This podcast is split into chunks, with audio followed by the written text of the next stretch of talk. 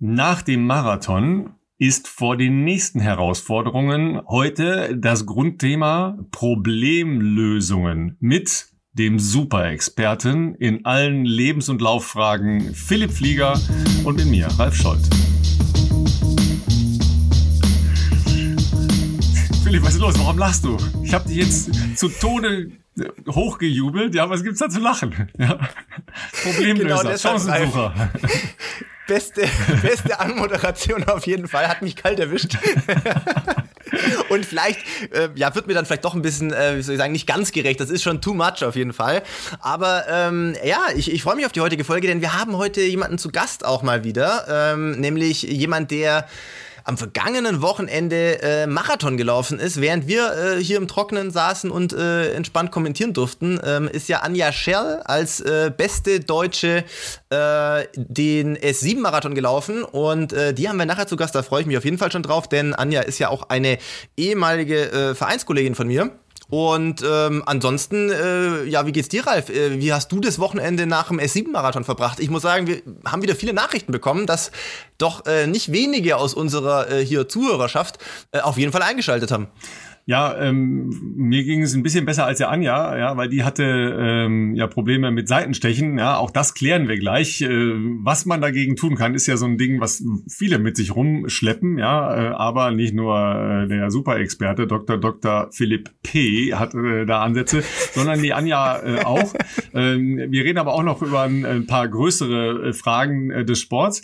Ähm, mir geht's äh, ganz gut, weil ich bin ja in der Taper-Woche. Ja, ähm, der eine oder andere hat ja schon inzwischen rausbekommen, wo es hingeht für mich am äh, kommenden Wochenende oder jetzt an diesem Wochenende äh, für alle, die das jetzt am Wochenende hören.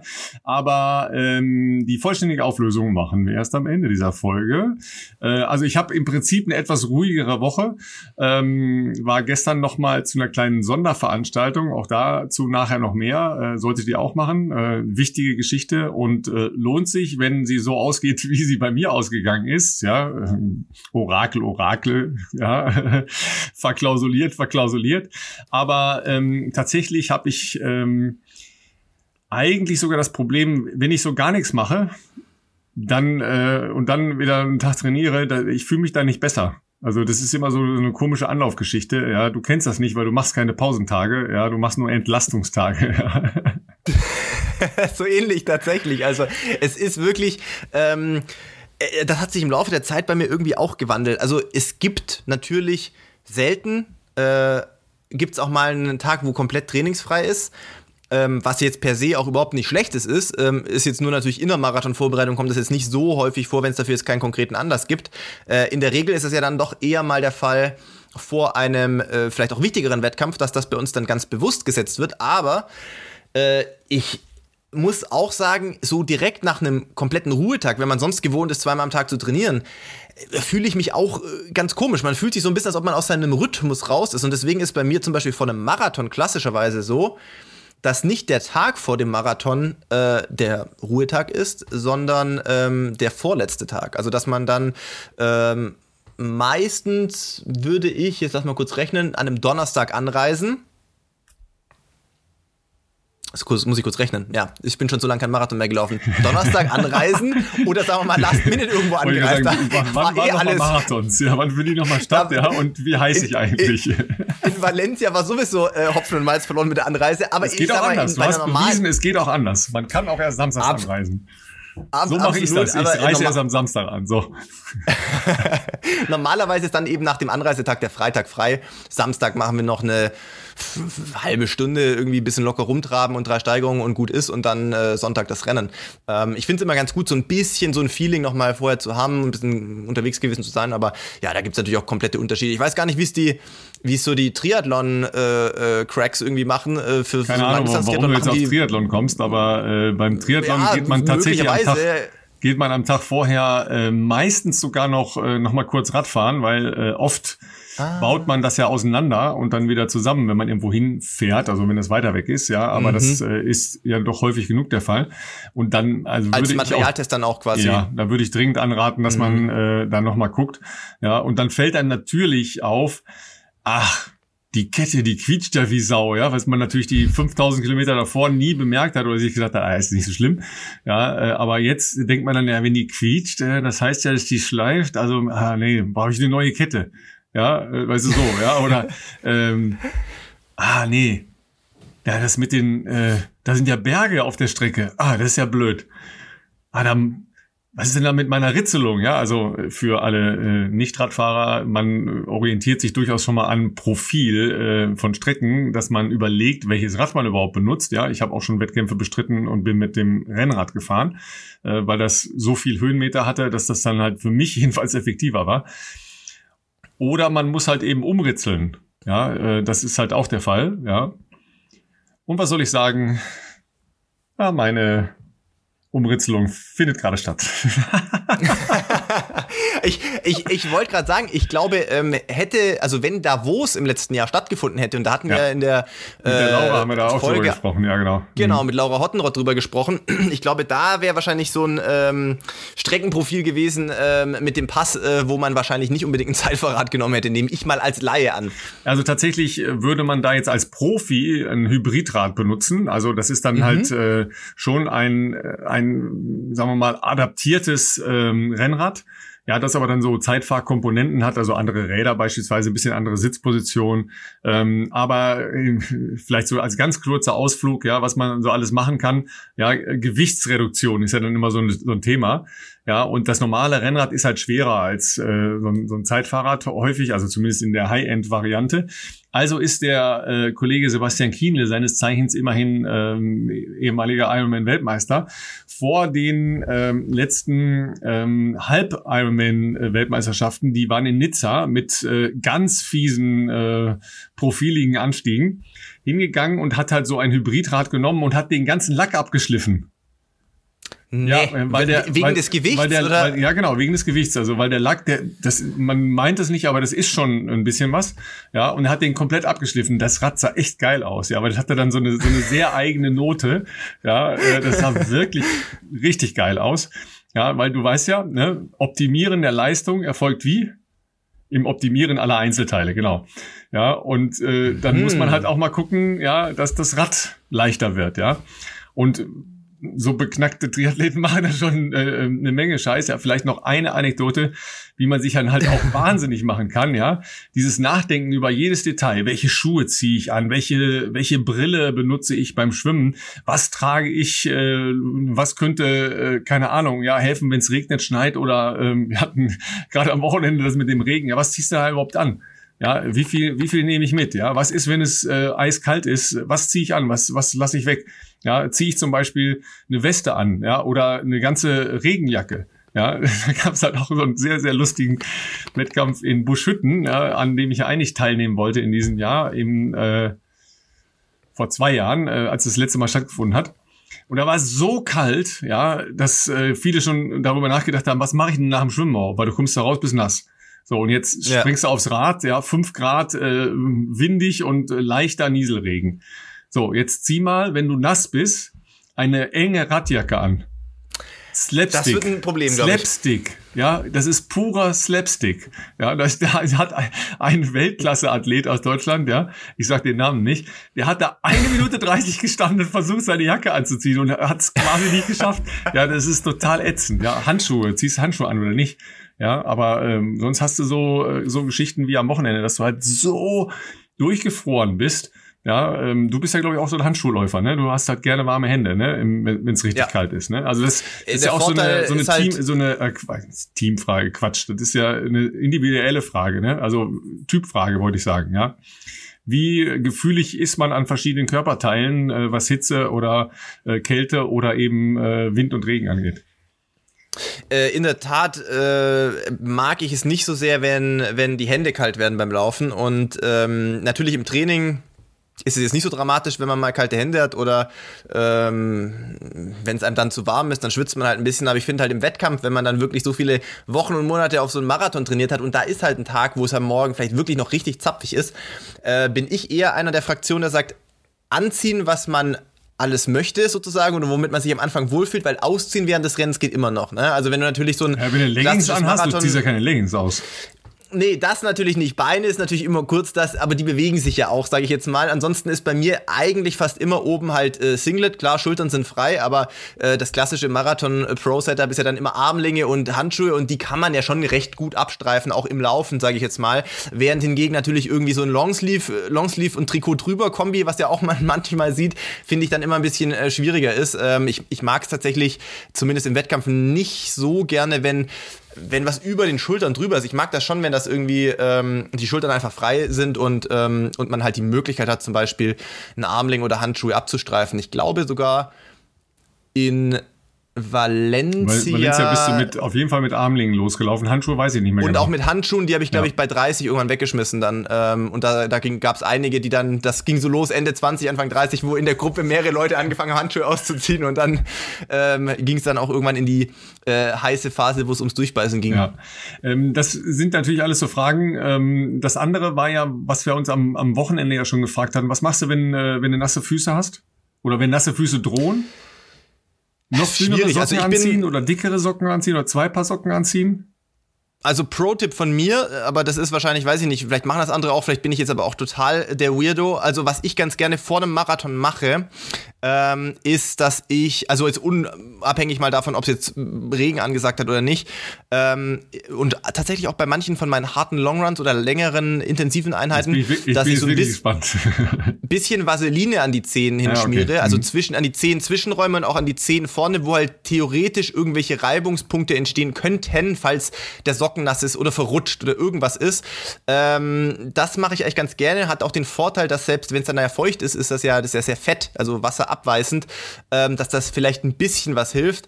Ähm, klar, vermeiden kannst du es nicht. Wenn wir die Bedingungen haben wie jetzt am Wochenende und irgendwann das Wasser auf der Straße steht, dann ist es halt vorprogrammiert, dass du irgendwann, du kannst ja nicht jede Pfütze umlaufen zwangsläufig äh, in, in so einer Wettkampfsituation, ähm, dass, dass dann ja irgendwann mal die, die Schuhe und damit auch die Socken nass werden das ist fast das Einzige, was du wahrscheinlich im Vorfeld ein bisschen machen kannst. Ähm, ansonsten, ähm, ich glaube, Laura Hottenrott hat auch irgendwo auf Instagram äh, geschrieben, dass sie auch, glaube ich, blutige Füße irgendwann hatte. Und ja, Eva, Eva ja. Wutti, äh, die Österreicherin, hatte damit ja auch äh, Probleme. Das ist halt, wenn, ja. wenn du einmal äh, aufgeweichte Füße hast und dann eine Blase ja. und die Blase geht auf, äh, alles nicht so richtig schön, die Vorstellung nicht, weder optisch noch vom, vom Gefühl her.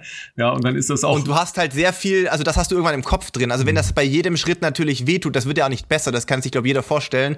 Ähm, und du hast halt noch 10, 15 Kilometer zu laufen, dann ist das schon was, was einen irgendwann halt auch mürbe macht, zusätzlich zu den ohnehin schon nicht gerade großartigen äh, Witterungsbedingungen. Und das zweite ist natürlich äh, Schuhwahl. Ja, äh, also welche Schuhe ziehe ich an? Ja, ähm, die Frage äh, hast du wahrscheinlich auch vorher beantwortet oder hast du mal ein Arsenal mit machst Abebu? Äh, meistens hast du ja als, als Profi schon so einen Lieblingsschuh natürlich und äh, in der Regel, wenn ich jetzt gerade mal kurz überlege, ein bisschen aus der Adidas Bubble rausgehe, es gibt wenig Marken, die mehrere Optionen aktuell haben, was das Thema Carbon-Schuhe anbelangt. Also ich überlege gerade, gut, bei der Marke mit dem Swoosh, die haben, glaube ich, ja, die haben schon zwei Optionen, wobei der eine nicht so beliebt ist wie der andere, aber man sieht ihn im Triathlon manchmal noch. Ähm, ansonsten die anderen Marken, egal ob das jetzt, ähm, lass mal überlegen, Saucony, New Balance, solche Marken, Hoka, die haben, glaube ich, halt auch ein wettkampffähiges Carbon-Modell, sage ich jetzt mal, und äh, dementsprechend hat man da jetzt nicht so viel Optionen äh, äh, zu wechseln, sage ich jetzt mal, zumindest für einen Wettkampf. Ähm, und dann muss man halt gucken, dass man damit hoffentlich gut klarkommt. Da sind wir natürlich als, als äh, Adidas-Athleten verwöhnt. Äh, wir werden da, glaube ich, nachher noch zu der Schuhwahl kommen wir noch drauf zu sprechen, äh, was, was man da vielleicht machen kann oder nicht kann. Aber ja, ansonsten ähm, jetzt einen komplett anderen Schuh wieder zu nehmen in der heutigen Zeit, wo wir ja wissen, dass diese Schuhe durchaus einen Effekt haben ist dann auch die Frage, ob das dann besser ist. Ja gut, das ist ja für Normalsterbliche dann die Frage, ist das in meinem äh, Geschwindigkeitsbereich überhaupt schon relevant? Ja, absolut. Weil ja, das bei Punkt. vielen ähm, ist ja zumindest eine Aussage auch der Hersteller, die sagen, ab einer bestimmten Geschwindigkeit tritt dieser Effekt des äh, Energiesammelns durch die Dämpfung und des Wiedergebens durch die Carbonformation äh, erst gegeben. Ja, Ich habe ja. halt auch immer gedacht, das äh, hätte mit Druck zu tun, also Kraft pro Fläche. Dann würde zumindest meine äh, meine Gewichtsvorteile ja, gegenüber äh, euch Bleistiftläufern äh, was was bewirken. Ja, aber ich bin da äh, auch so unsicher. Also im Moment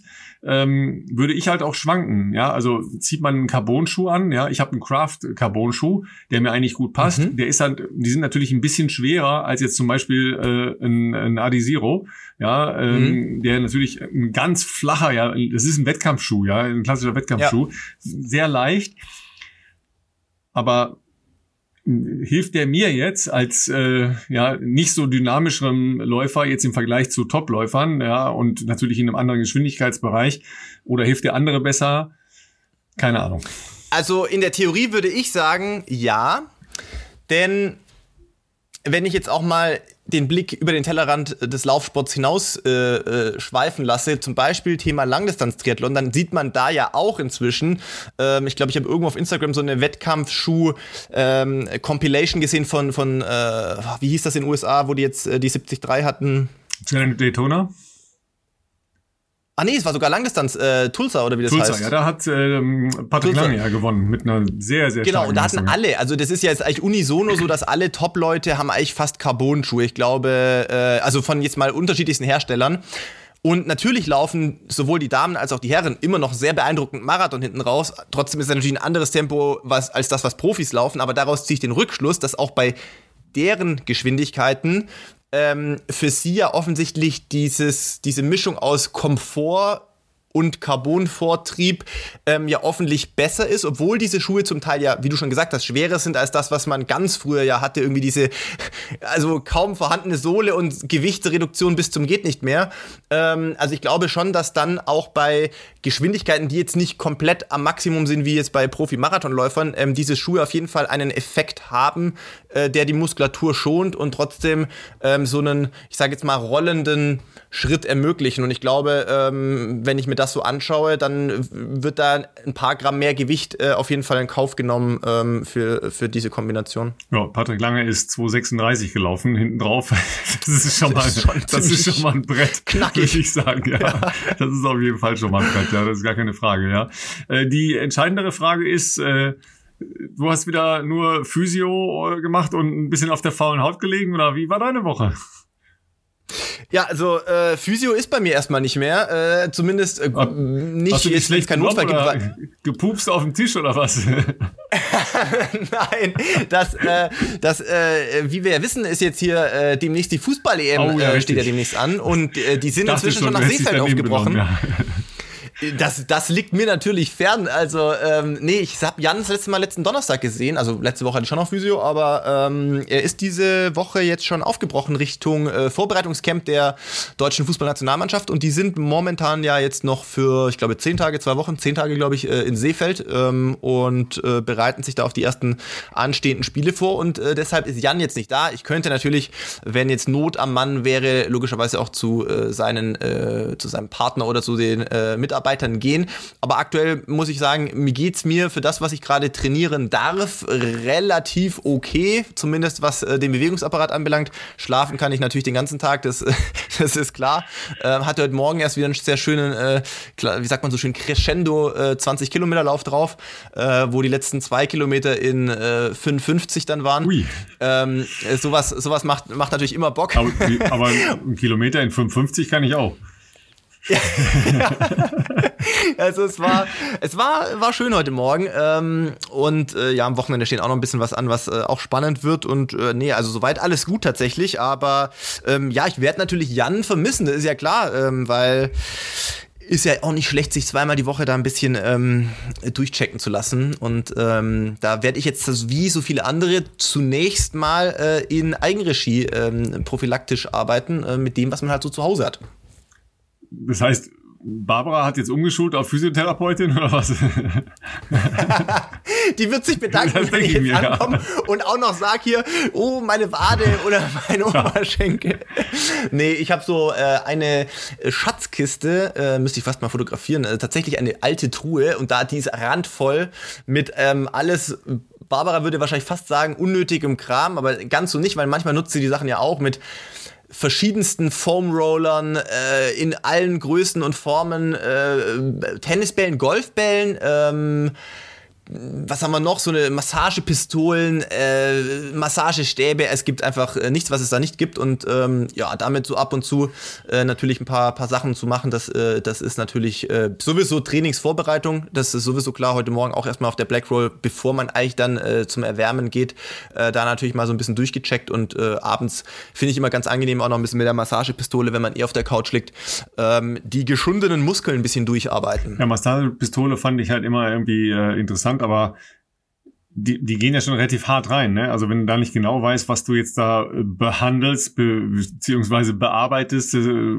kannst du ja auch mal äh, falsche Strukturen treffen, ne? Weil es ist ja doch gibt schon eine, schon also eine Menge Strukturen, die vielleicht nicht auf alles, äh, was solche Pistolen hergeben, äh, super reagieren, ne? Generell muss man natürlich mal sagen, ähm, sowas, all diese Dinge sind irgendwie hilfreich und, und gute Tools, um sich selber so ein bisschen ähm, auch auf Vordermann zu bringen oder zu halten. Aber natürlich setzt das niemals irgendwie eine Physiobehandlung. Das ist ja immer nur so Beiwerk oder jetzt in der Phase mal ergänzend oder wenn man im Trainingslager nicht so regelmäßig äh, zu einem Physio könnte. Ähm, bei den Massagepistolen ist es schon tatsächlich so, man sollte also ein bisschen Basic Knowledge haben, sage ich jetzt mal. Äh, ich würde da jetzt zum Beispiel nicht irgendwie direkt auf Sehnen draufgehen. Also das ist auch, glaube ich, nicht ratsam und genauso äh, jetzt nicht irgendwie auf einen Knochen direkt oder so, sondern das ist schon eher gedacht für äh, Muskelstrukturen. Und da äh, kann man natürlich auf einem Triggerpunkt, also den Punkt, der halt sich verspannt anfühlt, mal ein bisschen draufbleiben oder so ein bisschen kreisen. Aber ansonsten versuche ich tatsächlich eher so diese Verlauf der Muskulatur so ein bisschen auszustreichen und ähm, halt die Durchblutung auch ähm, anzuregen und ähm, ist so ein bisschen die bequemere Variante, als sich abends nochmal über eine Blackroll zu flechten. Ja, das, äh, das stimmt. Das, äh, auch das ist ja übrigens nicht so ganz einfach. Ne? Also da äh, sich nee. richtig zu verhalten, ist auch nicht so einfach. Braucht man eigentlich erst einen Kurs für. Ne? Gibt es tatsächlich, äh, glaube ich, auch auf den Herstellerseiten oft und ist, wie du schon sagst, auf jeden Fall äh, nicht schlecht, sich sowas mal äh, anzugucken. Ja, unbedingt. Du, dann kommen wir äh, zu unserem Stargast heute. Ähm, mit äh, Anja Scherl warst du ja ähm, bei den Olympischen Spielen ähm, und äh, habt ihr vorher auch irgendwie noch was zusammen gemacht? Habt ihr noch, äh, keine Ahnung, einen Voodoo-Tanz vorher gemacht als äh, Marathon-Crew, die für Deutschland in, in Rio gestartet ist? Oder äh, wie habt ihr euch da gemeinsam auf äh, so ein Event dann vorbereitet? Seid ihr gemeinsam hingeflogen? Weil es war ja beide Marathon-Veranstaltungen erst sehr spät im Verlauf der Spiele. Tatsächlich, glaube ich, haben wir uns in Rio nicht mal gesehen, Ach, denn äh, ich durfte ja äh, nur drei Tage vorher anreisen. Das war ja so damals äh, die großartige Strategie des Verbandes, äh, um quasi äh, sich gar nicht erst äh, klimatisch da irgendwie äh, runterziehen zu lassen. Ähm, deswegen durften wir nur sehr kurzfristig anreisen. Fand ich jetzt so Jetlag-technisch und auch äh, von der Klimaumstellung, was Luftfeuchtigkeit anbelangt, eher so semi-optimal. Ähm, äh, und Anja war praktisch ja die Woche zuvor schon da. Das heißt, ähm, ich glaube fast, ich überlege gerade, war Anja noch mit mir bei der Abschlussfeier? Doch, Anja war mit mir bei der Abschlussfeier. Wir haben uns natürlich noch gesehen, richtig. Ähm, aber ich habe ihr Rennen natürlich leider nur äh, aus der Ferne im Fernsehen verfolgen können. Ähm, und äh, genau, sie war, wir waren zusammen noch, ich habe, da habe ich ein Foto, das ist gut, das kann ich für, für morgen nehmen, für den Post. Wir haben noch ein Foto, glaube ich, von der Abschlussfeier zusammen. Das war sehr cool, nämlich im äh, Maracanã-Stadion.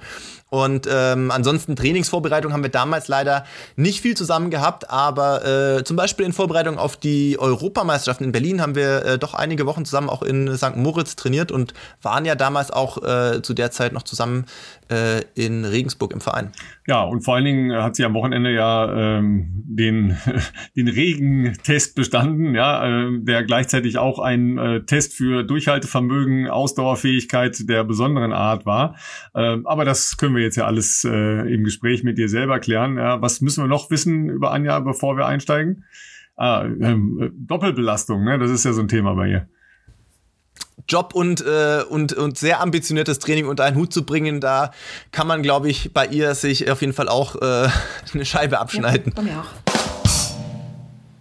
Ja, dann sagen wir mal herzlich willkommen, Anja Scherl, ähm, Podcast Premiere hast du uns offenbart. Ähm, es wird äh, nichts passieren, äh, so Gott will, was du nicht im normalen es. Leben auch schon getan hast, nämlich einfach mit uns ein bisschen plaudern. Ja, schön, dass es geklappt hat. Äh, die entscheidende ja, Frage ist ja, äh, ist dir wieder einigermaßen warm nach dem Wochenende?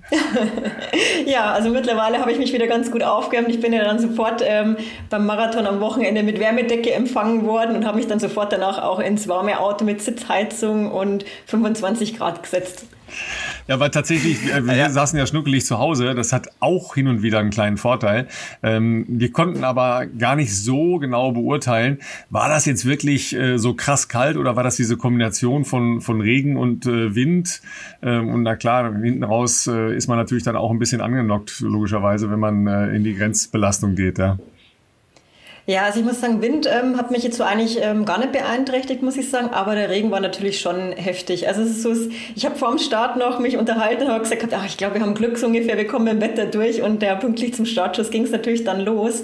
Wobei ich sagen muss, im Rennen habe ich mich mit dem ähm, Regen so überhaupt nicht auseinandergesetzt. Also ich muss sagen, es gibt manchmal Dinge, mit denen beschäftigt man sich dann und das nervt einen dann irgendwie, aber der Regen war es für mich irgendwie nicht. Also es war dann eher das, das Seitenstechen, das mich begleitet hat, aber dass ich jetzt irgendwie mit dem Regen kadert habe, war es nicht, aber es kostet sicherlich, es kostet sicherlich Zeit. Als jemand, der ja sonst auch äh, gerne an Startlinien steht und nicht der größte Freund von Regen ist, habe ich auf jeden Fall äh, aus der Ferne mitgelitten äh, mit den Athleten, weil wir natürlich auch äh, kurz vorm Start dann ähm, live waren und dann das Ganze schon gesehen haben und ich dachte mir so, hm, also ist immer so die Frage, wie, wie stark ist es dann wirklich, wenn man das aus der Ferne sieht, aber es ist ja dann relativ schnell, hat sich ja dann auch eingeregnet. Ähm, ich habe mich wirklich oft gefragt, ähm, wie es denn, also natürlich, ich muss, muss sagen, ich finde es jetzt nie angenehm, wenn die Sachen nass sind und dann irgendwann hat man schon das Gefühl, so diese Nässe und diese, es hat jetzt ja auch keine richtig warmen Temperaturen gehabt, das kriegt ja schon so ein bisschen in den Körper, wenn man dann irgendwann auch äh, irgendwie in der Endphase des Rennens einfach natürlich energetisch so ein bisschen äh, am Ende ist. Aber ich habe mich auch oft gefragt, wie das denn auf dem neuen ähm, Asphalt, der ja da äh, quasi frisch verlegt ist, wohl mit dem, äh, mit dem Bodenbelag sozusagen war und dem Regen, weil ich habe äh, nachträglich, Ralf, das habe ich gar nicht erzählt, ich habe irgendwo auch in den äh, Tiefen des äh, Internets, ich weiß gar nicht, auf Social Media, vielleicht war es bei, bei Larache oder so, einen Clip gesehen, wo man Hendrik Pfeiffer gesehen hat, der in so einer, äh, ich weiß nicht, es war noch nicht der Wendepunkt, aber so eine Art Schikane, die da ja auch gelaufen wurde, ähm, äh, offensichtlich so aussah, als ob er da äh, schon gewisse Probleme hatte mit dem, mit dem Grip und, und dann irgendwie auch mit seiner Balance, so sah das mhm. zumindest aus. Ja, also da habe ich auch ein Bild von Hendrik gesehen gehabt. Ähm, ich glaube, das war oben bei der Getränkestation, wo er das Problem hatte mhm. runterwärts. Und, ähm, aber mir ist, ähm, ich hatte da keine Probleme damit. Also die, die Helfer vor Ort, die waren total engagiert und bemüht und haben versucht auch irgendwo, wo, wo Dreck äh, auf der Straße war, ähm, den wegzukehren und das so gut wie möglich sauber zu halten an der Stelle auch. Ähm, von dem her hat es mich jetzt an der Stelle nicht beeinträchtigt, aber da kommt es vielleicht auch mal auf die Linienwahl an oder so, wenn man da vielleicht eine, eine Spur eben erwischt hat, wo dann eben ja vielleicht ein bisschen Erde oder so auf der Straße ist, die dann rutschig wird, dann kann es natürlich schon auch wackelig werden, aber Gott sei Dank bin ich davon verschont geblieben. Ich habe schon äh, kurz gedacht, du hättest ein Bild gesehen, wo Hendrik Brust schwimmen musste, aber ganz so schlimm war es, glaube ich, nicht. also runterwärts gab es bei mir schon eine Stelle, wo ich dann auf die letzten Kilometer unterwegs war, wo ich mal durch so ein Wasser graben musste. Also, aber wenn alles durch ist, ist es auch schon egal. Also ich meine, nasse Füße hatte ich schon und das war jetzt nicht so, dass mich das irgendwie aufgehalten hätte da irgendwie. Also äh, Moment, das war jetzt Marathon mit Hindernissen oder was war? also, ja, genau so ähnlich. Ja, also das ja auf jeden Fall. Tatsächlich ähm, hat mich nachher noch beschäftigt, ob die ähm, neuen Schuhe nicht, äh, das haben wir auch kurz, glaube ich, während der Kommentierung angesprochen, ja, ähm, die haben ja ein bisschen weniger Profil oder gar kein Profil mehr, ja, also äh, mindestens mal die Nikes, ja, ich weiß gar nicht, wie das jetzt äh, bei den äh, Adidas ist, das wisst äh, ihr besser. Ähm, wie, wie ist das damit? Ist die härtere Sohle anfälliger für Rutschen? Hm, also ich hatte jetzt kein Problem im Rutschen. Das ist halt an dem Wendepunkt, nachdem er ja wirklich so abrupt zum Beispiel stehen bleiben musste, war ich eh fast im Stand. Also von dem her hatte ich aber nicht das Gefühl, dass ich jetzt irgendwie ins Rutschen gekommen wäre. Also ähm, war für mich jetzt kein, kein Thema an der Stelle. Ich also sag mal, äh, von dem Zehner zum Beispiel letztes Jahr in Berlin, ähm, da hat es jetzt natürlich nicht, äh, bei uns ist nicht geregnet. Also ich glaube, vorm Start war damals so ein bisschen feucht der Boden ab und zu, mhm. aber das war jetzt eigentlich nichts Dramatisches. Da fand ich es immer wesentlich störender, die, die Wänden oder sehr enge Wänden natürlich, weil die Schuhe mhm. ja äh, einfach aufgrund ihrer äh, Konstruktion natürlich etwas höher gebaut sind, dass man da jetzt nicht ganz ja. so äh, wendig um solche ähm, engen Geschichten rumkommt. Ähm, beim Adidas-Schuh weiß ich ja natürlich noch, dass damals, als der released wurde, der Adios Pro, und der hat tatsächlich, wie Ralf sagt, kein äh, tatsächlich kein Profil, zumindest bei der, bei der ersten Version jetzt. Und da gab es ja, äh, gebe ich zu, auch als ich den Schuh das erste Mal getragen habe, das war natürlich irgendwie im Juni letzten Jahres, die, die ist die Frage aufgekommen, wie performt der wohl, äh, wenn es mal irgendwann feucht ist. Und äh, da habe ich natürlich ein bisschen Research betrieben und damals mit den Adidas-Entwicklern auch gesprochen und die haben mir erklärt, dass der vordere Teil, also da, wo man eigentlich als, äh, sagen wir mal, schneller Läufer auftritt, ähm, Mittelfuß-Vorfußbereich, dass das von Kletterschuhen äh, entlehnt ist, diese, diese Gummimischung sozusagen und dementsprechend relativ gut haften soll. Hab mit der, mit den Schuhen tatsächlich, auch wenn ich jetzt irgendwie mal im, im, im ja dann schon im Herbst, wo es dann schon mal feuchter auch war in Vorbereitung auf Valencia, tatsächlich nie Probleme gehabt. Aber ich kann das natürlich jetzt überhaupt nicht für andere äh, Marken irgendwie beurteilen, weil ich logischerweise keine anderen äh, äh, Vergleiche habe. Ähm, ich meine schon, aber das hatten wir, glaube ich, damals auch bei der WM in, in, äh, ja, in Halbmarathon-WM genau. äh, öfters mal gesehen und auch, glaube ich, mal in dem Podcast danach besprochen, dass es da ja schon ich sage jetzt mal, eher überproportional viele Stürze gab anhand der Teilnehmer, aber womit das dann letztlich genau alles zusammengehangen hat, keine Ahnung. Ähm, ist aber natürlich sicherlich bei so einem Wetter schon äh, möglicherweise ein, ein, Thema. Ja, tatsächlich gab es ja, in ähm, Polen so eine Bergabpassage, ne, ähm, wo Amanal halt auch gestürzt ist, wenn ich mich richtig erinnere, äh, in einer Kurve, die daran folgte. Ja, also, aber das ist natürlich auch, wenn du in einem Pulk läufst, immer eine Frage, welche Linie kann ich jetzt noch laufen? Ne? Anja, du hast das gesagt, ja, weil äh, klar, wenn du die freie Wahl hast, guckst du natürlich, wo komme ich am besten rum, was habe ich für eine Geschwindigkeit, dass ich da jetzt um die Kurve komme, äh, oder hält sich an einem Geländer oder einem Straßenschild fest, keine Ahnung, sowas äh, nutzt man dann ja auch mal gerne. Äh, aber wenn du im Pulk bist und du bist irgendwie außen, dann musst du da lang, wo du lang kannst, ja, oder musst abstoppen oder liegst halt auf der Nase, ja, das ist schon mal so. Was ich ähm, also immer wieder äh, spannend, aber ja für dich auch ein bisschen äh, bisschen doof äh, finde, ist, dass ihr als Profiläufer tatsächlich noch mit so ähm, wie soll ich sagen, mit so Lappalien wie Seitenstechen zu kämpfen habt. Äh, wie kam das? Ähm, ist das? Ist das etwas, was dir schon mal hin und wieder begegnet? Und ähm, was sind die Gegenmaßnahmen? Weil es gibt ja Heerscharen von Normalos wie mich, ja, die, äh, die dann halt damit Probleme haben. Ich, ich weiß gar nicht ganz genau, weil sonst so als, als Kind und Jugendlich hat man ja immer gesagt, ja, vorher nichts trinken, ja, sonst kriegst du Seitenstechen. Ja, so also diese Nummer. Ist, ist gar nicht so weit weg, aber ich bin gespannt, was Anja jetzt sagt. Aber äh, genau, ich habe ich hab da auch auf jeden Fall ein, zwei Theorien dazu. Ähm, also es ist so, die Theorien zum Beispiel mit äh, vorher nicht zu kurzfristig davor essen und ähm, das mit Trinken, das ist natürlich bekannt und Natürlich beende ich mein Essen vom Marathon drei Stunden vorher. Also es ist nicht so, dass ich irgendwie noch äh, eine Stunde vorher mir den Magen vollgeschlagen habe. Ähm, es ist so, ich, ich hatte nicht von Anfang an Seitenstechen, sondern bei mir kam das dann irgendwann im Rennen so, ich würde sagen, also ich würde mal schätzen, ab Kilometer 25 bis 35 habe ich mich damit gequält und habe dann irgendwie halt intensiv versucht, halt vernünftig mit... Ähm, ja, gut durchschnaufen, äh, die, die Atmung zu kontrollieren, das halt irgendwie in den Griff zu kriegen. Und irgendwann wurde es dann besser, aber ja, also es, es, war halt einfach eine lange Strecke. Also so ein Schema F, wie man sowas irgendwie auf die Schnelle wegbekommt, äh, wenn da jemand ein Rezept hat, bin ich dafür auch offen. Also von dem her ähm, fände ich das ganz gut, wenn es da noch andere Tipps dazu gäbe. Ähm, aber ja, es, hat's mir, es hat mich auch im Vorfeld schon auch mal im Training begleitet, aber ähm, nie so wie jetzt da, dass ich da irgendwie zehn Kilometer mich damit quälen musste. Jetzt bin ich auf deine Theorien gespannt. Ja, ja also leider habe ich jetzt... Dr. Dr. Philipp P.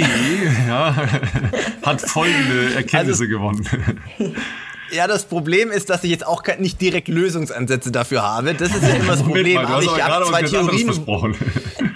Nein, nein, ich habe gesagt, ich habe Theorien, wie, wie, wie das äh, möglicherweise entstehen kann. Ähm, denn du hast ja das gesagt mit dem Trinken und so, und das ist gar nicht so ganz weit weg. Also ich glaube, dass zum Beispiel im Marathon, ähm, also ich sage mal jetzt im, im, im, im High-End-Performance-Bereich geht es ja bei uns irgendwo auch darum, ähm, vor allem natürlich in normalen warm- oder mittelwarmen Bedingungen eine gewisse Flüssigkeitsmenge pro Stunde idealerweise und auch eine gewisse Menge an Kohlenhydraten, während du läufst, natürlich zuzuführen. Das hängt natürlich auch mit deiner Größe, Gewicht und so weiter äh, zusammen.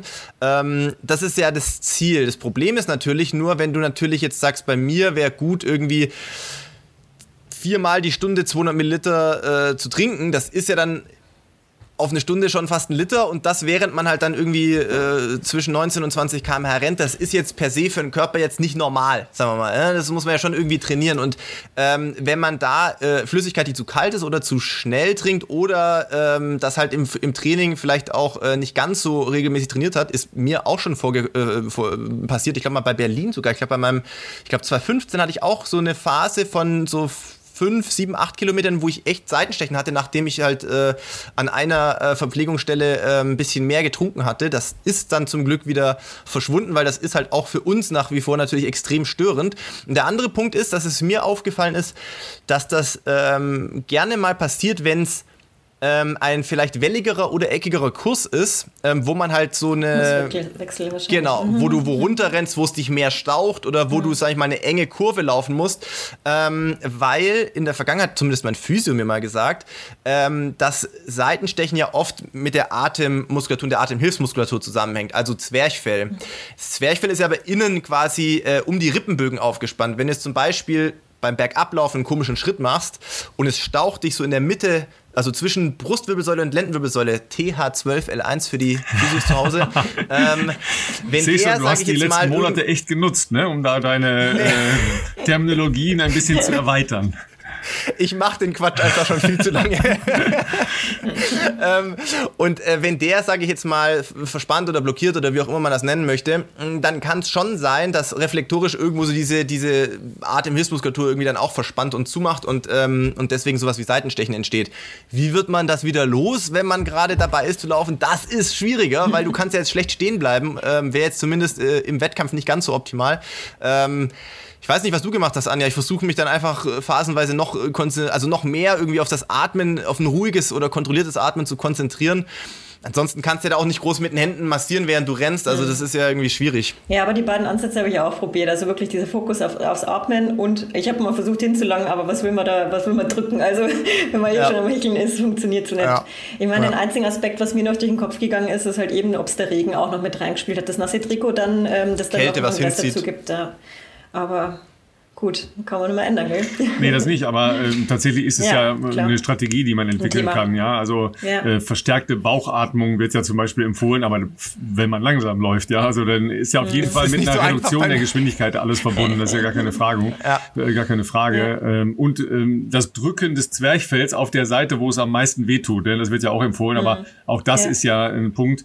Mach das mal, wenn du halt läufst. Du spannst ja immer rechts, rechts, linksseitig an. Äh, das ist äh, das sind erstmal schön Theorien für stehen bleiben und mal gucken, äh, wie es besser ja. wird. Ne? Aber äh, das ja. will man ja logischerweise so, so lange wie möglich verhindern. Ähm, du bist ja auch nicht stehen geblieben, sondern du bist äh, nach Hause gekommen. ähm, Gott sei Dank. Ja, äh, Gott sei Dank. Sagst du schon, äh, wie wichtig war das für dich und, und was bedeutet jetzt äh, ja auch diese äh, ja, Charakterprobe bei diesem Marathon, weil da sind ja doch ja. auch einige rausgegangen, äh, weil das nicht einfach war, das Ding durchzuhalten. Ja, also es war für mich persönlich einfach ganz wichtig, jetzt da durchzukommen. Ich hatte ja vorher durchaus ein paar schlechte Wettkämpfe und wo ich nicht angekommen bin auch. Und es war für mich einfach persönlich wichtig, dieses Rennen halt für mich persönlich zu beenden. Und das ähm, auch noch in einer akzeptablen Zeit. Also ich bin mit der Zeit nicht zufrieden mit dieser 232,5, aber ähm, es war noch im, mit, es war einfach noch im Rahmen und es war wichtig, einfach anzukommen für mich. Ja, wobei man ja auch immer äh, sehen muss, äh, das äh, haben wir äh, in der Ankündigung ja schon gesagt, du bist keine äh, keine hundertprozentige Profiathletin, also schon vom Trainingsaufwand, aber ähm, du arbeitest ja nebenbei, ja. Äh, duale Karriere wird das dann euphemistisch so gerne genannt. Äh, schilder doch mal so deinen Tagesablauf, damit man mal eine Idee gewinnt, aus was du so eine Leistung erzielst. Ja, da muss ich, glaube ich, ein bisschen dazu ausholen, weil es ist so, ähm, ähm ich glaube, das ist relativ bekannt. 2016, als ich mich da für die Olympischen Spiele qualifiziert habe, habe ich ja zu der Zeit Vollzeit ähm, gearbeitet. Und ähm, dann habe ich aber immer wieder gemerkt, dass es einfach in sich ähm, immer wieder, dass ich immer wieder Verletzungsprobleme hatte und dass es so ähm, auf der Basis halt nicht funktioniert. Und dann habe ich ähm, phasenweise meine, meine Arbeitszeit dann eben reduziert und habe dann darüber dann teilweise auch über wirklich ähm, Stundenpläne versucht, dann meinen Trainingsplan dann irgendwo zu integrieren, dass ich dem Ganzen halt auch wirklich äh, gerecht werde. Also ich habe das dann wirklich durchgetaktet, ähm, dass man das dann alles unter einen Hut kriegt. Und dann ging es jetzt dann eben um die Olympischen Spiele und ich wusste, ich muss irgendwo noch mal eine Schippe mit drauflegen. Und ich habe mich jetzt für ähm, die Marathons jetzt ähm, vorbereitet, wirklich als Profi. Also ich habe jetzt die letzten äh, Wochen und Monate mich ganz professionell vorbereitet, also habe nicht gearbeitet zu der Zeit und von dem her ist mein Alltag wahrscheinlich gar nicht so viel anders gewesen wie der von Philipp wahrscheinlich. Ja gut, er hat, äh, gehört hast, Physiologie, Physiologie-Vorlesungen besucht äh, und an seinem eigenen Körper ausprobieren lassen, leider äh, und äh, weniger gelaufen. Ja, das, äh, das gehört leider auch mhm. dazu. Ähm, ich habe es jetzt nicht auf dem Schirm. Äh, schilder das nochmal, wie dein normaler Tagesarbeitsablauf äh, aussieht. Also äh, und wie taktest du das dann? Äh, morgens vor der Arbeit laufen, äh, mittags in der Mittagspause und abends noch ein bisschen äh, Physio oder wie, wie läuft das mhm. normalerweise ab? Ähm, also die letzten Monate eben war ich ja, eben, habe ich das ja mhm. Vollzeit eben betrieben gehabt, aber zu der Zeit, wie ich eben ähm, entweder zum Beispiel noch Vollzeit gearbeitet habe oder halt dann Teilzeit, war es dann wirklich auch so, dass ich entweder vor der Arbeit oder auch abends dann trainiert habe ähm, und dann eben auch nur noch die Physio irgendwo dann integriert habe. Also es war einfach komplett irgendwo durchgetaktet. Mittagspause eher weniger, weil Mittagspause bin ich immer froh, weil ich dann irgendwo noch was zum Essen aufbekomme. Also das irgendwie, dass ich jetzt irgendwie mal in der Mittagspause zum Laufen gehe, war dann irgendwie selten der Fall, aber eher davor und danach die Einheiten unterzubringen, das war natürlich dann, dann der Alltag. Ja. ja. Wenn ich mich richtig erinnere, muss ich sagen, äh, lass mal überlegen, wir waren ja 2018 in Vorbereitung auf die Europameisterschaften in Berlin ja auch zusammen im Trainingslager in St. Mhm. Moritz und ich meine, ich weiß nicht, ob es zu der Zeit noch war, aber Du bist ja damals auch noch gependelt. Ähm, mhm. Also jetzt sind in Corona-Zeiten äh, wäre das wahrscheinlich nicht der Fall gewesen, weil man ja irgendwie dann äh, alle mehr oder weniger im Homeoffice sind. Aber zur damaligen Zeit muss man mhm. sagen, du bist, glaube ich, auch fast noch eine Stunde ja. äh, mit dem Zug äh, von Bayreuth nach Nürnberg gefahren, richtig? Genau, ja. Und die Zeit ähm, habe ich dann immer auch genutzt, um dann schon mal ein Schläfchen zu machen, damit man so viel wie möglich Regeneration noch irgendwo mit unterbringt. Also ich habe mich da wirklich, habe das professionalisiert, dass ich mich in den Zug setze und innerhalb von fünf Minuten dann schon am Schlafen war. Wichtig ist, sich den Wecker zu stellen, dass man sonst fährt man noch irgendwie noch eine Ecke weiter. Also von dem her war das echt optimiert zu der Zeit und das war auch echt immer ein straffer Zeitplan, weil es war dann schon klar, okay, äh, wann muss man genau äh, die Haustür verlassen, damit man den Zug noch erwischt und wenn dann mhm. der Zug noch eine Viertelstunde am Rücken Rückweg Verspätung hatte, dann wurde es halt auch alles heikel. Also es war halt alles sehr eng getaktet und irgendwann muss man sich halt dann die Frage stellen, wenn man nochmal mehr rausholen will und nochmal an der Stellschraube drehen will, wie macht man an der Stelle weiter? Und das war mal für die Olympischen Spiele halt einfach nochmal wichtig zu sagen, ähm, ich ähm, investiere jetzt nochmal alles dafür, um nachher halt zu sagen können, ich habe alles probiert.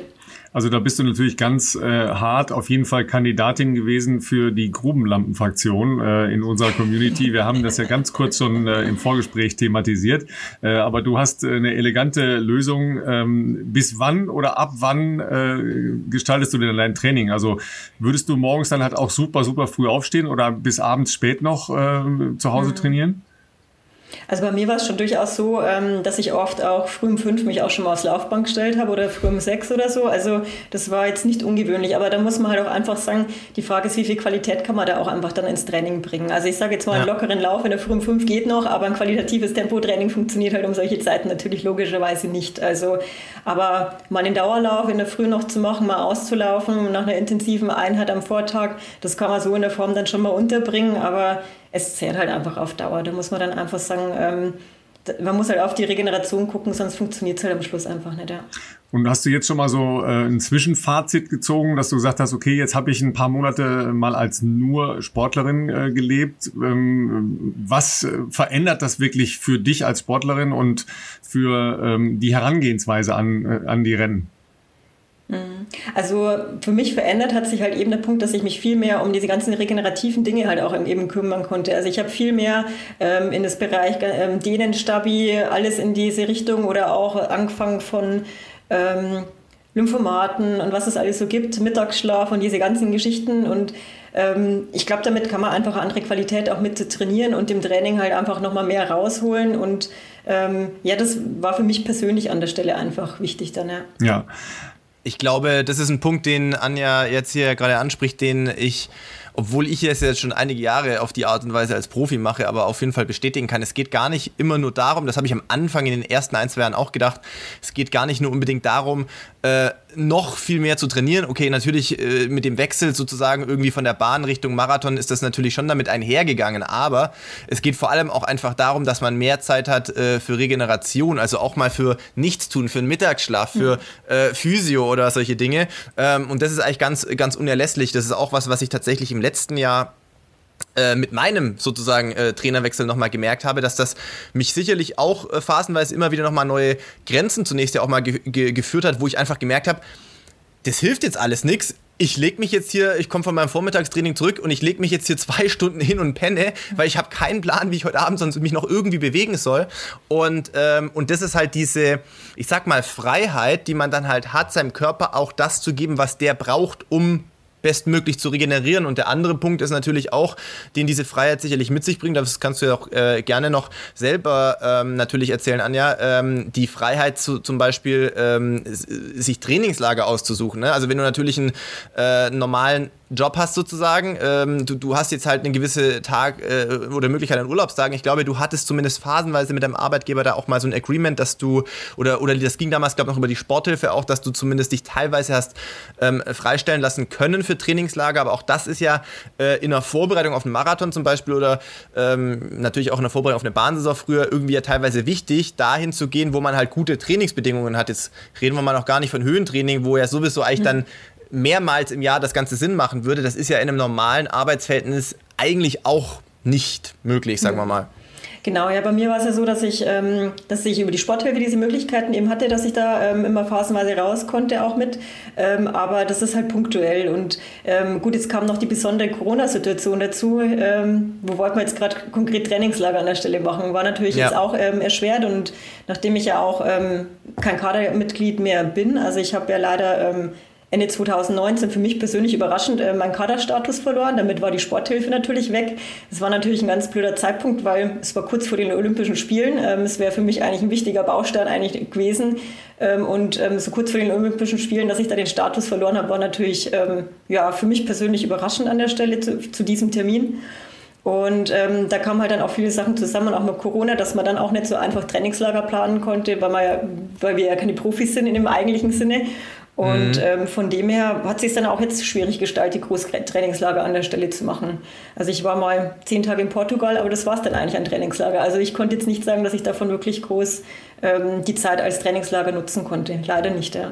Ja, gut, das äh, sind ja genau die Punkte, wo ähm, auch die, die etwas komplexere Betrachtung der letzten anderthalb Jahre ja äh, im Prinzip einsetzt, weil ähm, das war ja in der Nachbetrachtung jetzt zu dem S7-Marathon am vergangenen Wochenende auch äh, völlig falsch dargestellt.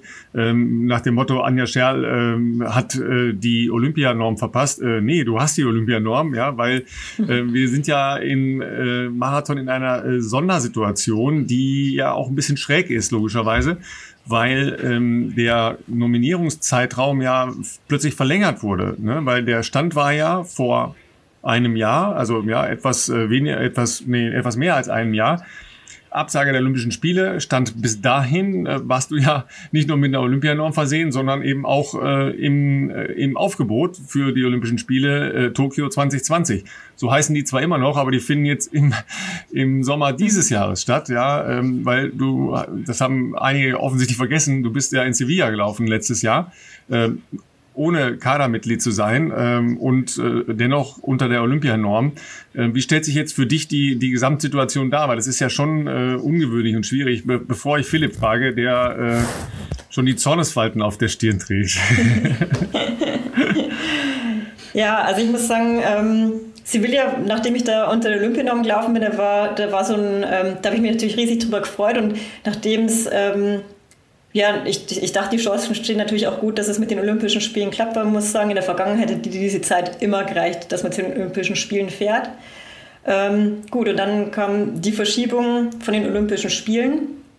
Und ja, und dann ist eigentlich so, ich würde mal sagen, ein bisschen Chaos ausgebrochen, würde ich es mal formulieren, weil ja, es gab dann Äußerungen, alle Qualifizierten behalten ihr Startrecht ähm, ja, dann ist es aber eigentlich ein, ja, dann doch nicht so gekommen. Also man weiß ja, der Quali-Zeitraum ist wieder ähm, geöffnet worden. Die, die ähm, Situation war dann so, dass einfach die Wettkampf, Wettkämpfe weitergingen und das irgendjemand Startrecht, ähm, ja, das existiert so in der Form ja offensichtlich nimmer. Also und ich kann auch natürlich auch andere Sportler natürlich auch verstehen, dass sie auch sagen, sie wollten ihre Chance natürlich noch mit haben. Ähm, das kann ich natürlich ähm, nachvollziehen. Ähm, es ist halt nur halt bitter, dass irgendwie so vom Verband halt auch keine klare Linie kam an der Stelle. Also es wurde dann kommuniziert über die, die offizielle Homepage, dass äh, die Top 3, dass die sich nicht mehr um ihren Startplatz sorgen müssen an der Stelle. Und irgendwann kommen dann Nominierungsrichtlinien raus, die dann doch halt anders ausschauen. Und das ist halt, es wäre halt einfach für alle Beteiligten an der Stelle wichtig gewesen, dass man frühzeitig eine klare Kommunikation halt an der Stelle auch macht. Also vielleicht, äh, vielleicht Anja, um das nochmal mhm. ähm, für unsere ja. Community auch klar zu machen. Ja. Ähm, die olympische, die, die Verlegung der Olympischen Spiele hat ja einen Haufen Implikationen gehabt, logischerweise. Und eine der Hauptfragen war ja, was passiert jetzt mit den Sportlerinnen und Sportlern, die über welche Mechanismen in welcher Sportart auch, auch immer schon nominiert sind? schon die Voraussetzungen erfüllt haben, um an den Olympischen Spielen teilzunehmen? Und was passiert mit denen, die jetzt noch keine äh, Nominierungsqualifikationen haben? Ja. Und es hat halt nicht nur auf Ebene des Deutschen Leichtathletikverbandes, auch auf der Ebene des äh, Deutschen Olympischen Sportbundes und vor allen Dingen auch auf der obersten Ebene, nämlich bei äh, dem Internationalen Olympischen Komitee, namentlich äh, auch von Thomas Bach, öffentlich formuliert.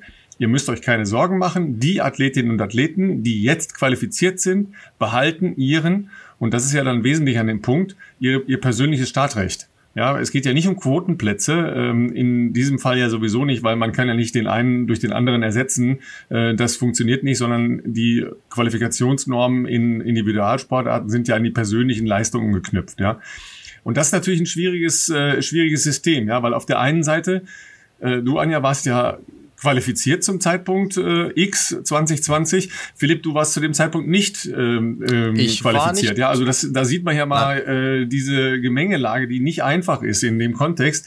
Aber die öffentlichen Äußerungen waren definitiv anders. Ne? Hm.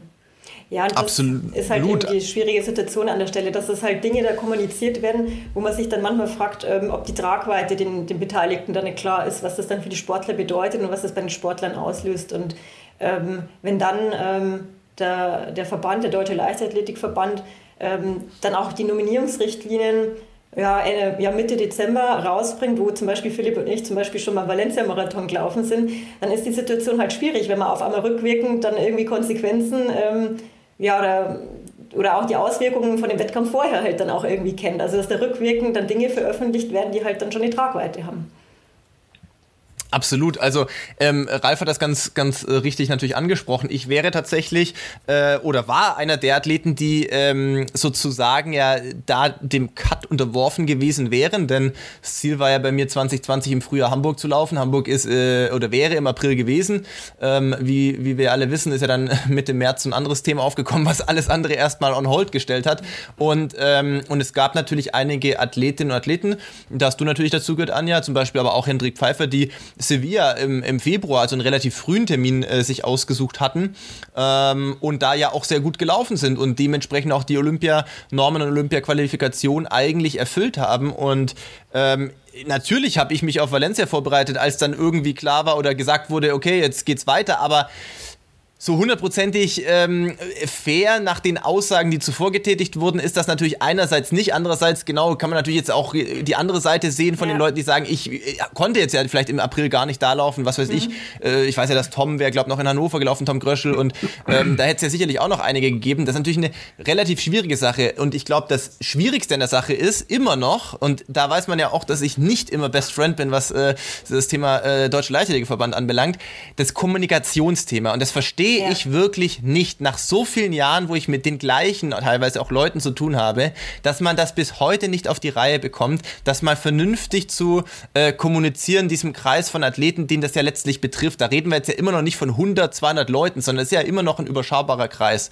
Und die Leute, die dafür verantwortlich sind, dass Nominierungsrichtlinien entworfen werden, sollten halt dann auch in die engere Abstimmung mit ihren Bundestrainern äh, gehen und Bundestrainerinnen, denn das ist ihr verdammter Job und dann auch die Athleten darüber informieren und zwar bestmöglich äh, so, dass die ihre Saisonplanungen dementsprechend noch gestalten können, weil ich habe mich auch ein bisschen drüber gewundert, dass natürlich dann äh, irgendwie Mitte Dezember, das ist an sich natürlich der klassische Termin, wo irgendwelche Nominierungsrichtlinien immer gerne veröffentlicht werden, nur es gibt ja ein paar Ausnahmedisziplinen innerhalb der Leichtathletik, dazu gehört zum Beispiel auch ein Marathon.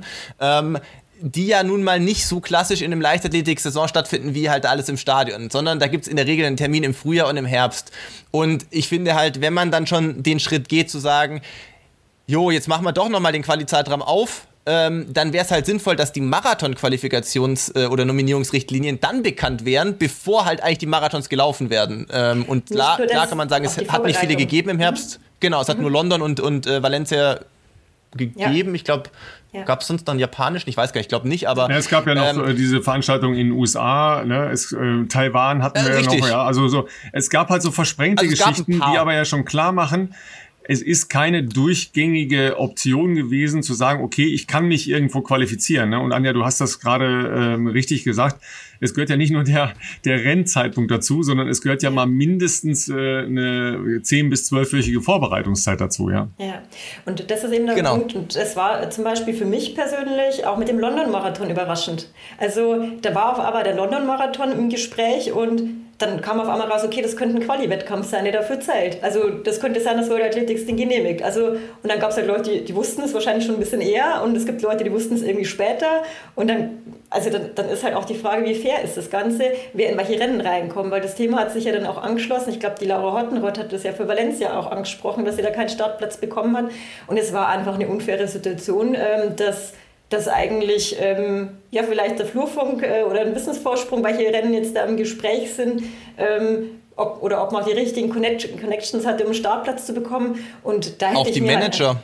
Genau, richtig. Die Manager spielen dann auf einmal eine Rolle. Und die Frage ist natürlich schon, wie fair ist das Ganze dann für eine Qualifikation, wenn diese Dinge halt entscheidend sind. Und da ist die Frage, ist dann nicht auch irgendwo der Leichtathletikverband mit in der Pflicht, sich damit einzuschalten, um faire Bedingungen zu schaffen, dass äh, alle dann nochmal eine faire Chance bekommen und nicht, dass äh, Manager entscheiden oder ähm, die besten Connections oder was auch immer. Also, dass man da einfach also für mich gefühlt war einfach kein Beitrag dafür vom Verband an der Stelle da, einen Beitrag zu einer fairen Qualifikation ähm, mit äh, zu liefern.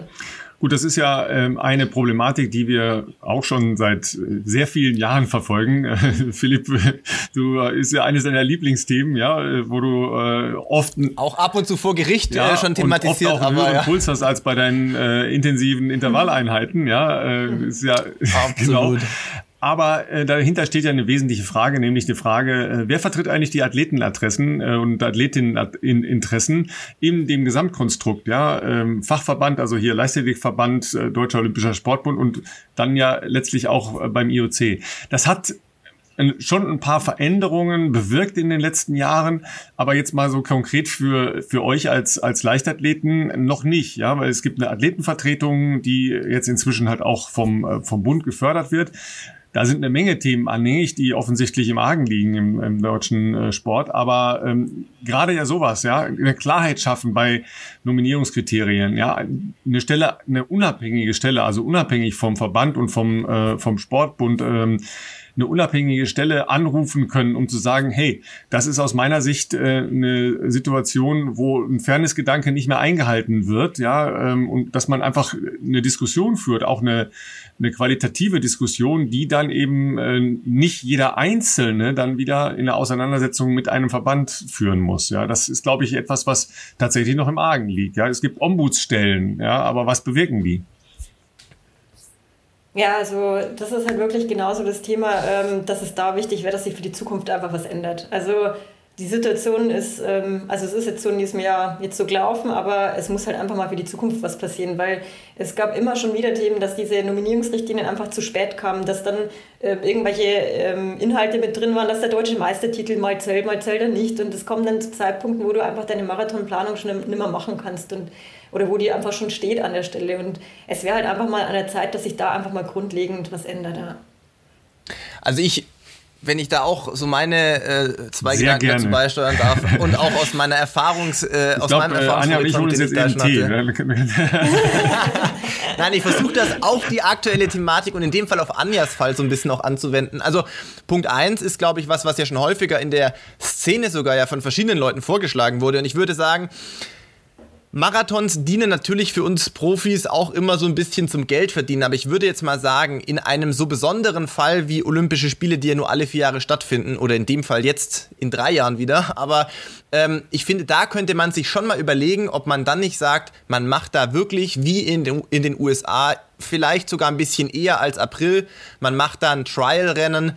Ähm, das kann ja dann von mir aus sogar auf einer, auf einer kleineren Strecke sein. Ich glaube nach wie vor übrigens, dass das Interesse, sowas auch ähm, zu übertragen, beziehungsweise von Fans sowas anzugucken, relativ hoch sein dürfte, weil äh, in USA ist das eben auch so. Und wir haben ja jetzt auch gesehen hier beim S7-Marathon, Ralf, wir können, sollen wir später noch sagen, wie viele Leute dazugeguckt haben. Also das, selbst für sowas, das was machen wir, ja, aber lass, lass mich das noch kurz sagen, ähm, Anja, weil äh, wir haben das jetzt halt auch sehr intensiv mit dem Veranstalter nachdiskutiert. Ja, ähm, wir haben den Eindruck, dass diese speziellen Rennen, die ja unter Corona-Not, sage ich mal, entstanden sind, eine Chance bieten können, auch in Zukunft. Also wir können ja Dresden dazu nehmen oder Enschede dazu nehmen oder äh, halt auch andere Laufveranstaltungen, die ja überall stattgefunden haben. Äh, Samuel Fitwi hat äh, auf seiner Trainingsanlage in Hillesheim äh, einen Versuch unternommen, leider ganz äh, doofen, äh, heftigen Regen, Hagelsturm äh, genau in, den, in das Rennen reinkriegt, war nix. Aber so ein Format zu sagen, okay, man sucht sich halt eine quasi optimierte Strecke aus, ähm, schließt aus, dass es da regnet, Klammer zu, ja, und ähm, macht dann tatsächlich ein, ein Profi-Rennen, ähm, das nur darauf ausgelegt ist, das ist unser Trial-Rennen für die Olympischen Spiele. Hat natürlich einen ganz hohen Reiz. Wir müssen aber nicht diskutieren, dass es natürlich auch immer noch andere Implikationen geben kann. Wenn du dann verletzt bist, bist du raus. Ja, wenn du Probleme in der Vorbereitung hattest, hast du keine Option mehr. Das ist immer das, was dann mitschwingt. Aber je größer die Leistungsdichte wird, und wir haben eine erfreulicherweise ja sehr, sehr hohe Leistungsdichte bei, ähm, bei den Männern und bei den Frauen fast noch, noch mehr, wird das halt zu einer ähm, wirklich dann faireren Angelegenheit, als zu sagen, wir gucken mal, wer die besten Connections hat und wer die besten Informationen hat.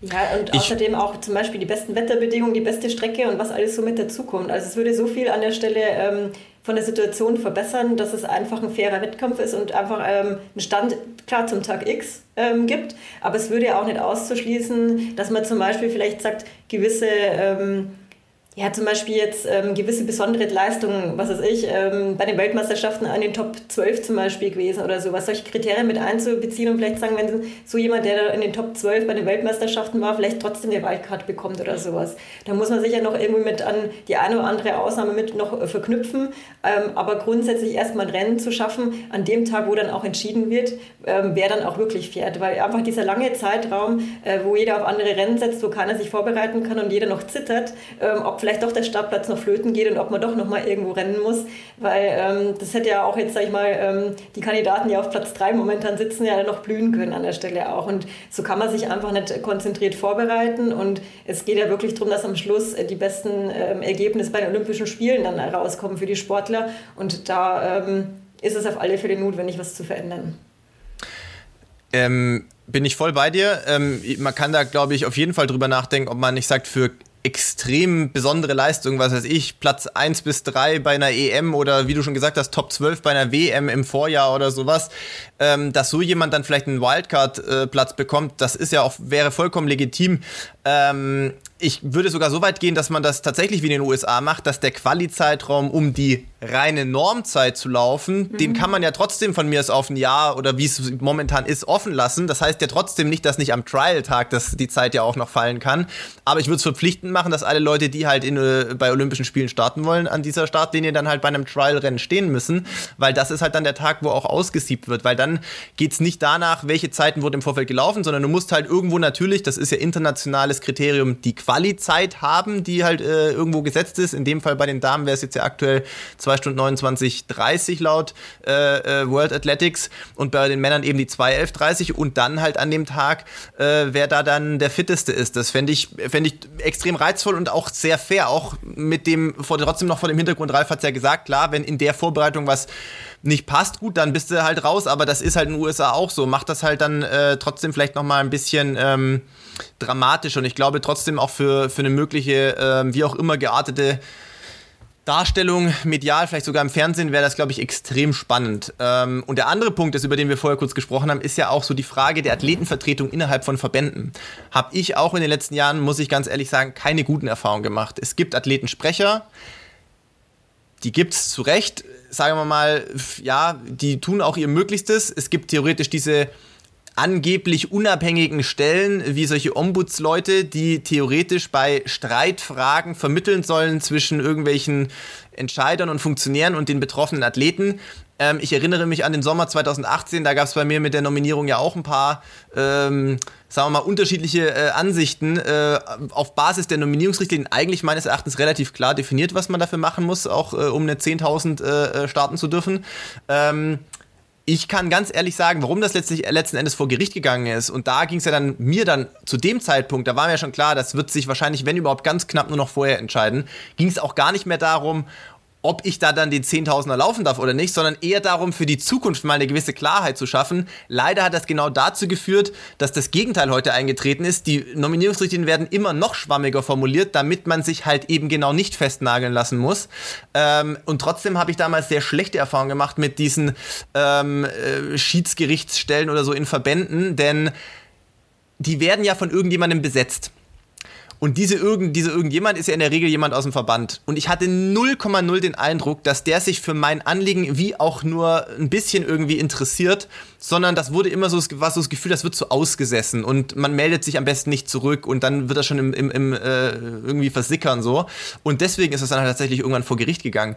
Ähm, du hast ja mal im Vorgespräch erwähnt, dass es ja da auch jetzt eurerseits nicht so die besten Erfahrungen war äh, in der Kommunikation mit solchen Stellen. Hm. Ja, also bei uns war es auch so, wir haben halt versucht, über den ähm, Deutschen Leichtathletikverband dann eben auch ähm, ja, rauszukriegen, wie es jetzt an der Stelle weitergeht, weil es wurde ja kommuniziert, dass die ähm, Top 3 Starter äh, gesetzt sind über die leichtathletik.de Homepage und das ist der offizielle Kanal. Und auf vielfache Anfragen kam einfach keine Rückmeldung und ähm, auch jetzt über die Ombudsstelle gab es keine Rückmeldung. Also es ist, äh, ja, es ist halt irgendwie alles ausgesessen worden und es kam einfach nichts zurück. Ja. Ja, ich glaube, da hilft auch tatsächlich nur eine, eine unabhängige Stelle, ja, weil äh, sonst ist Absolut. ja das Ausschließen, dass jemand dann doch Partei ist oder sagt, äh, das ist jetzt äh, ein irrelevanter Fall oder äh, zu klein, äh, zu nervig, was auch immer, ja, unklar formuliert, I don't know ist halt einfach nicht richtig, ja, sondern man braucht halt eine unabhängige Stelle. Ähm, wir haben jetzt ja auch in den letzten Wochen ein paar große Themen gehabt, ähm, wenn plötzlich ein äh, offener, äh, allerdings anonymisierter Brief geschrieben wird aus der Zentrale des Deutschen Olympischen Sportbundes und äh, die Atmosphäre dort, äh, vor allen Dingen halt auch die des äh, Präsidenten, äh, massiv kritisiert wird, dann sieht man ja, dass da noch ein paar andere Brandherde sind. Äh, wir wollen gar nicht reden von den Fällen äh, sexualisierter Gewalt äh, gegen äh, jüngere Sportlerinnen, vor allen Dingen, die natürlich äh, Wahnsinn sind, ja, die halt auch oft dann versandet sind in, äh, in Verbänden, ja, obwohl es äh, wirklich Hinweise gab. Ähm, also ich, ich brauche da, glaube ich, irgendwie eine unabhängige äh, Geschichte. Äh, das kann im Prinzip ja von zum Beispiel dem Bundestagssportausschuss initiiert sein, ja, äh, dass man da eine äh, Ethikkommission äh, nicht nur für allgemeine Fragen, sondern eben auch für den Sport schafft und sagt, okay, ähm, da ist eine Stelle, die sich halt mit diesen ganzen Problemlagen beschäftigt und ähm, wo Athletinnen und Athleten Gehör finden, wenn etwas in ihrer Innen-Binnenkommunikation mit dem Verband, mit Bundestrainern, wie auch immer, nicht funktioniert. Weil ähm, wenn man als Einzelner da steht, und das ist natürlich auch noch ein Problem als Einzelsportler, man ist halt immer ja alleine, ja, erstmal gegen eine, eine Institution, ja, was ja äh, eh schon keine schöne Situation ist, weil ähm, Anja, du, du willst ja dir nicht irgendwas erschleichen, sondern du möchtest halt Klarheit haben, ja, und du möchtest halt wissen, woran du bist, wenn du äh, sagst, okay, äh, ich äh, gehe jetzt aus meinem Job raus ein halbes Jahr. Ähm, warum jetzt eigentlich noch mal ganz genau, ja, und wa warum äh, stülpe ich mein Leben um? Was ist jetzt ganz genau Tango bei euch, ja? Also das finde ich mehr als nachvollziehbar. Hm. Ja, also es wäre wirklich schon an den verschiedensten Stellen einfach wichtig, dass äh, ja, dass einfach mehr Klarheit geschaffen wird, mehr Neutralität, mehr Ansprechpartner da sind.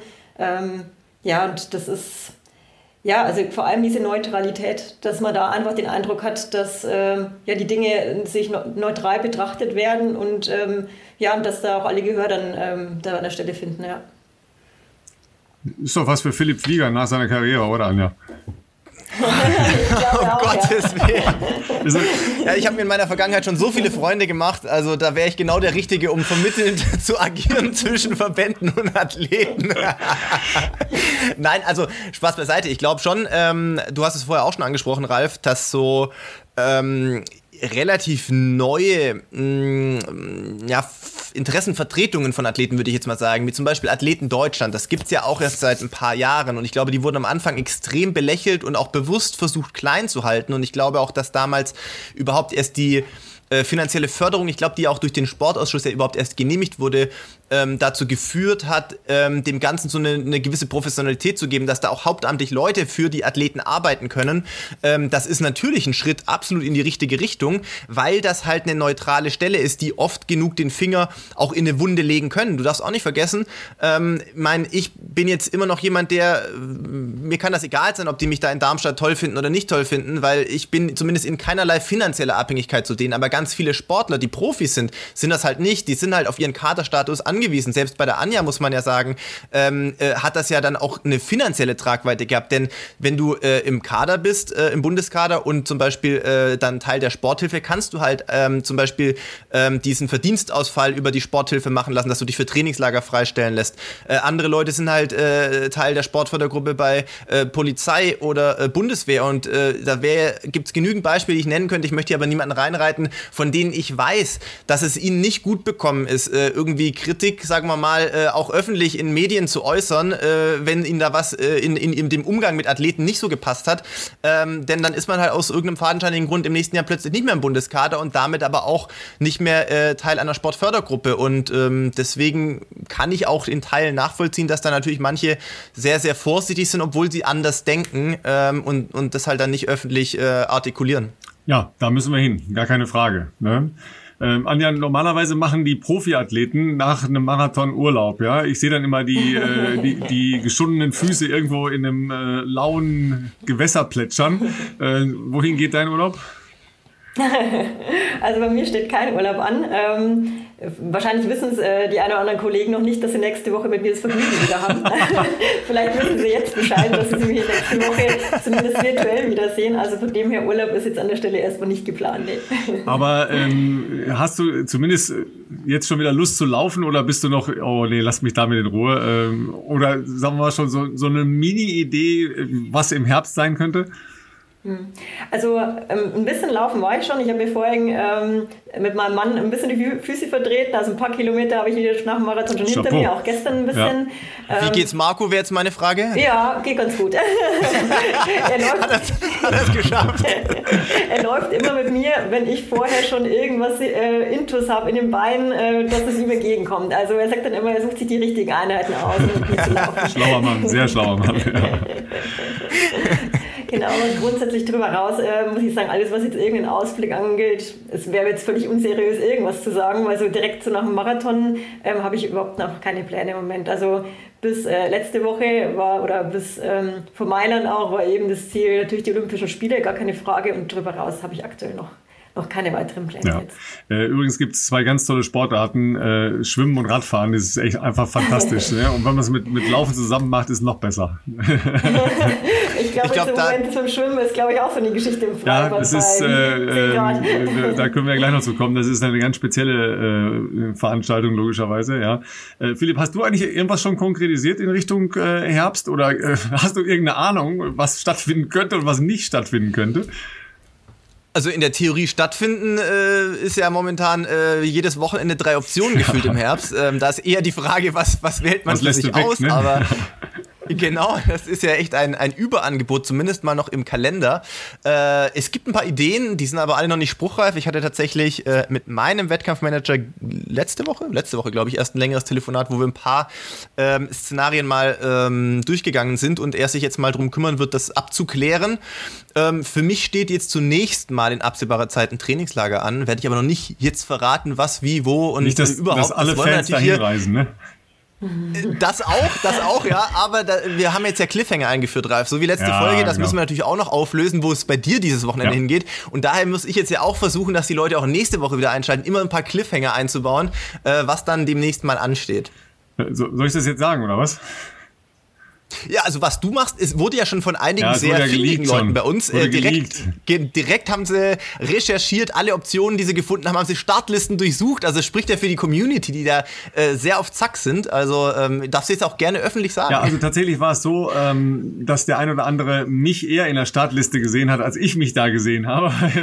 Äh, ich, hatte eine, ich hatte zwar eine, eine Meldebestätigung, aber äh, ich hatte mich noch gar nicht in der Startliste gesehen. Ich mache mir da auch, auch meistens keine Gedanken drüber, weil äh, Meldebestätigung Bestätigung ist alles gut. Ja, aber ähm, tatsächlich werde ich am Wochenende ähm, gemeinsam äh, mit dem Claudio, der unser äh, technischer Support und Regisseur beim S7-Marathon war, äh, in St. Pölten sein, ja, beim äh, Challenge äh, Halb Wettkampf, also halbe Distanz. Äh, das, heißt ja nicht Ironman, weil Ironman ist ja eine äh, Trademark, ja, aber ne, also halbe Ironman-Distanz zu Deutsch 1,9 Kilometer schwimmen, äh, was nochmal, achso, 90 Kilometer Radfahren und Halbmarathon. Ähm, das Problem, äh, du hast das schon angesprochen, ja, in Nordrhein-Westfalen, also zumindest hier bei uns rund um Köln, äh, ist gerade mit Open Water Schwimmen, wenn du das Eis aufgepickt hast, ist okay, aber ja, es ist noch ein bisschen schwierig. Die Bäder sind im Prinzip äh, fast alle noch zu. Die ersten kleinen so in der Peripherie machen jetzt auf. Aber ich habe mich jetzt entschlossen, äh, nicht mehr aktionistisch da heranzugehen, sondern ich werde mit null Schwimmkilometern in diesen Wettkampf gehen. Also null in, äh, ne, in Worten nochmal null und äh, werde da einfach äh, auf den ähm, Luftmatratzeneffekt meines Neos äh, vertrauen.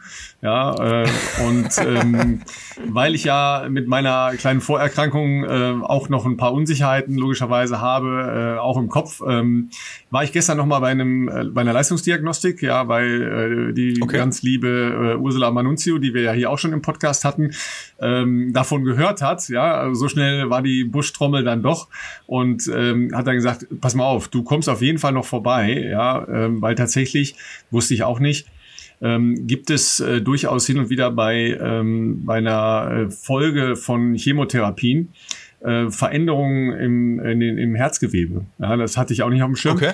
Ähm, deshalb bin ich gestern nochmal zu einer ähm, Diagnostik und ähm, na, was soll ich sagen? Sie hat gesagt, ich hätte keine, Aus Licht, ich hätte keine, frei, ich hätte keine Ausreden, nicht äh, zu performen. Also, das setzt mich ja auch ein bisschen unter Druck. Ist ja auch irgendwie scheiße. Ja. Also wenn du wirklich sagen kannst, ja, wisst ihr und so, ne, konnte nicht schwimmen und ja die Geschichte so und und sie, nee, nee, ne, also im Vergleich zu äh, meiner letzten Leistungsdiagnostik ähm, habe ich sogar eine Verbesserung, Klammer auf, weil ich jetzt weniger wiege. Ähm, und äh, nee, ich müsste abliefern. Es gibt da jetzt kein Vertun. Ja. Äh, das, das hört man doch ja, gerne. Ich, weiß auch nicht so genau, hab schon unruhig geschlafen.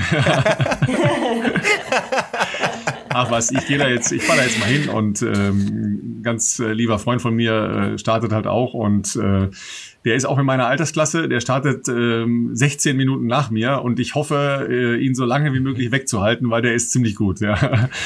Und dann schauen wir mal, äh, was, zu was das führt. Ja, also, ne, ab heute ist Carboloading. Ja, ist ja eigentlich auch eine geile, geile Zeit, wo man richtig zuschlagen kann. Bei mir ist immer Carboloading, Ralf. Also. nee, das ist doch, das klingt doch super. In diesem Sinne würde ich mal sagen, Leute, äh, vielen Dank erstmal, äh, Anja Scherl, dass du heute äh, bei uns zu Gast warst. Ähm, ihr dürft natürlich trotzdem alle zu Hause rausgehen und laufen am Wochenende, wie ihr es auch immer macht. Ihr dürft aber auch gerne den, den Live-Ticker von der Challenge St. Pölten verfolgen ja, gibt, und Ralf mal ein bisschen tracken. Es gibt und, tatsächlich äh, ja, die Übertragung, weil deshalb ist der Claudio ja da.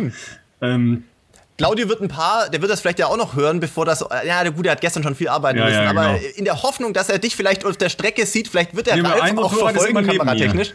Ne? Eins von den zwei Motorrädern ist immer neben mir. Ja. Das haben wir schon geklärt. Das, also tatsächlich ist das, das, stark, ist ja. das äh, ein, eine Besetzung, die von der Zahl der Profiathleten, da sind wir wieder bei den Startoptionen, ja, weil das ist ja bei den Triathleten kein bisschen anders mhm. als bei der reinen Laufgemeinde. Ja, es gibt so wenige Optionen, vor allen Dingen in Europa dass es eine noch nie dagewesene Anzahl von Profiathleten jetzt da ähm, nach St. Pölten, das ist in der Nähe von Wien, so eine äh, knappe Autostunde von Wien entfernt, äh, getrieben hat. Ein sensationell besetztes Feld, sowohl bei Männern als auch bei den Frauen. Und ähm, ja, Anne Haug, die Weltmeisterin, Sebastian Kienle und, und, und, aber wirklich auch international äh, sehr, sehr stark besetzt. Also das gibt ein richtiges Gebettel. Ja, ähm, ich weiß nicht, ich glaube... Ähm, ich muss mich sehr beeilen mit dem Rad, dass ich dann da bin, wenn der Erste ins Ziel kommt. Ja, also so ist das dann ja meistens, ja. Das heißt, ähm, ich könnte vielleicht noch den Zieleinlauf von äh, dem besten Mann äh, sehen, ja, aber I don't know, I don't know. Mal gucken. Ja, muss ich ein bisschen Gas geben zwischendurch. Also Livestream ja, könnt ihr euch das anschauen. Äh, Sonntagmorgen 6.45 Uhr. Also man muss ein bisschen früh aufstehen. Ne? Also für mich ja wie geschaffen, ja, als geborener Frühaufsteher. Wollte gerade sagen, geborener Frühaufsteher ist deine Zeit, Ralf. Ja, meine Startzeit ist 7.01. Also Philipp, wenn du dann bitte schön am Live-Ticker sitzen möchtest, das wäre sehr nett. Da, da werde ich beim Frühstück vielleicht kurz nebenher reinschauen, weil ich habe am äh, Sonntagmorgen auch noch ein bisschen was ah, vor. Dachte, äh, allerdings eher äh, auf, im Kunststoffoval. Oh. ja. oh. Da stand ein sehr langes Programm drauf. Ich sag mal noch nicht, was es ist, weil ich möchte es erst versuchen zu überleben, damit ich nächste Woche davon erzählen kann, falls möglich. Also ihr Lieben, äh, manchmal kann man sich ein entspanntes Wochenende machen und ein bisschen einatmen, ausatmen im Wald oder so. Ähm, das machen wir an diesem Wochenende mal anders. Ja, wir werden dann berichten in der nächsten Woche. Ähm, in diesem Sinne, vielen Dank nochmal, Anja, und äh, wir hören uns nächste Woche. Ciao, ciao.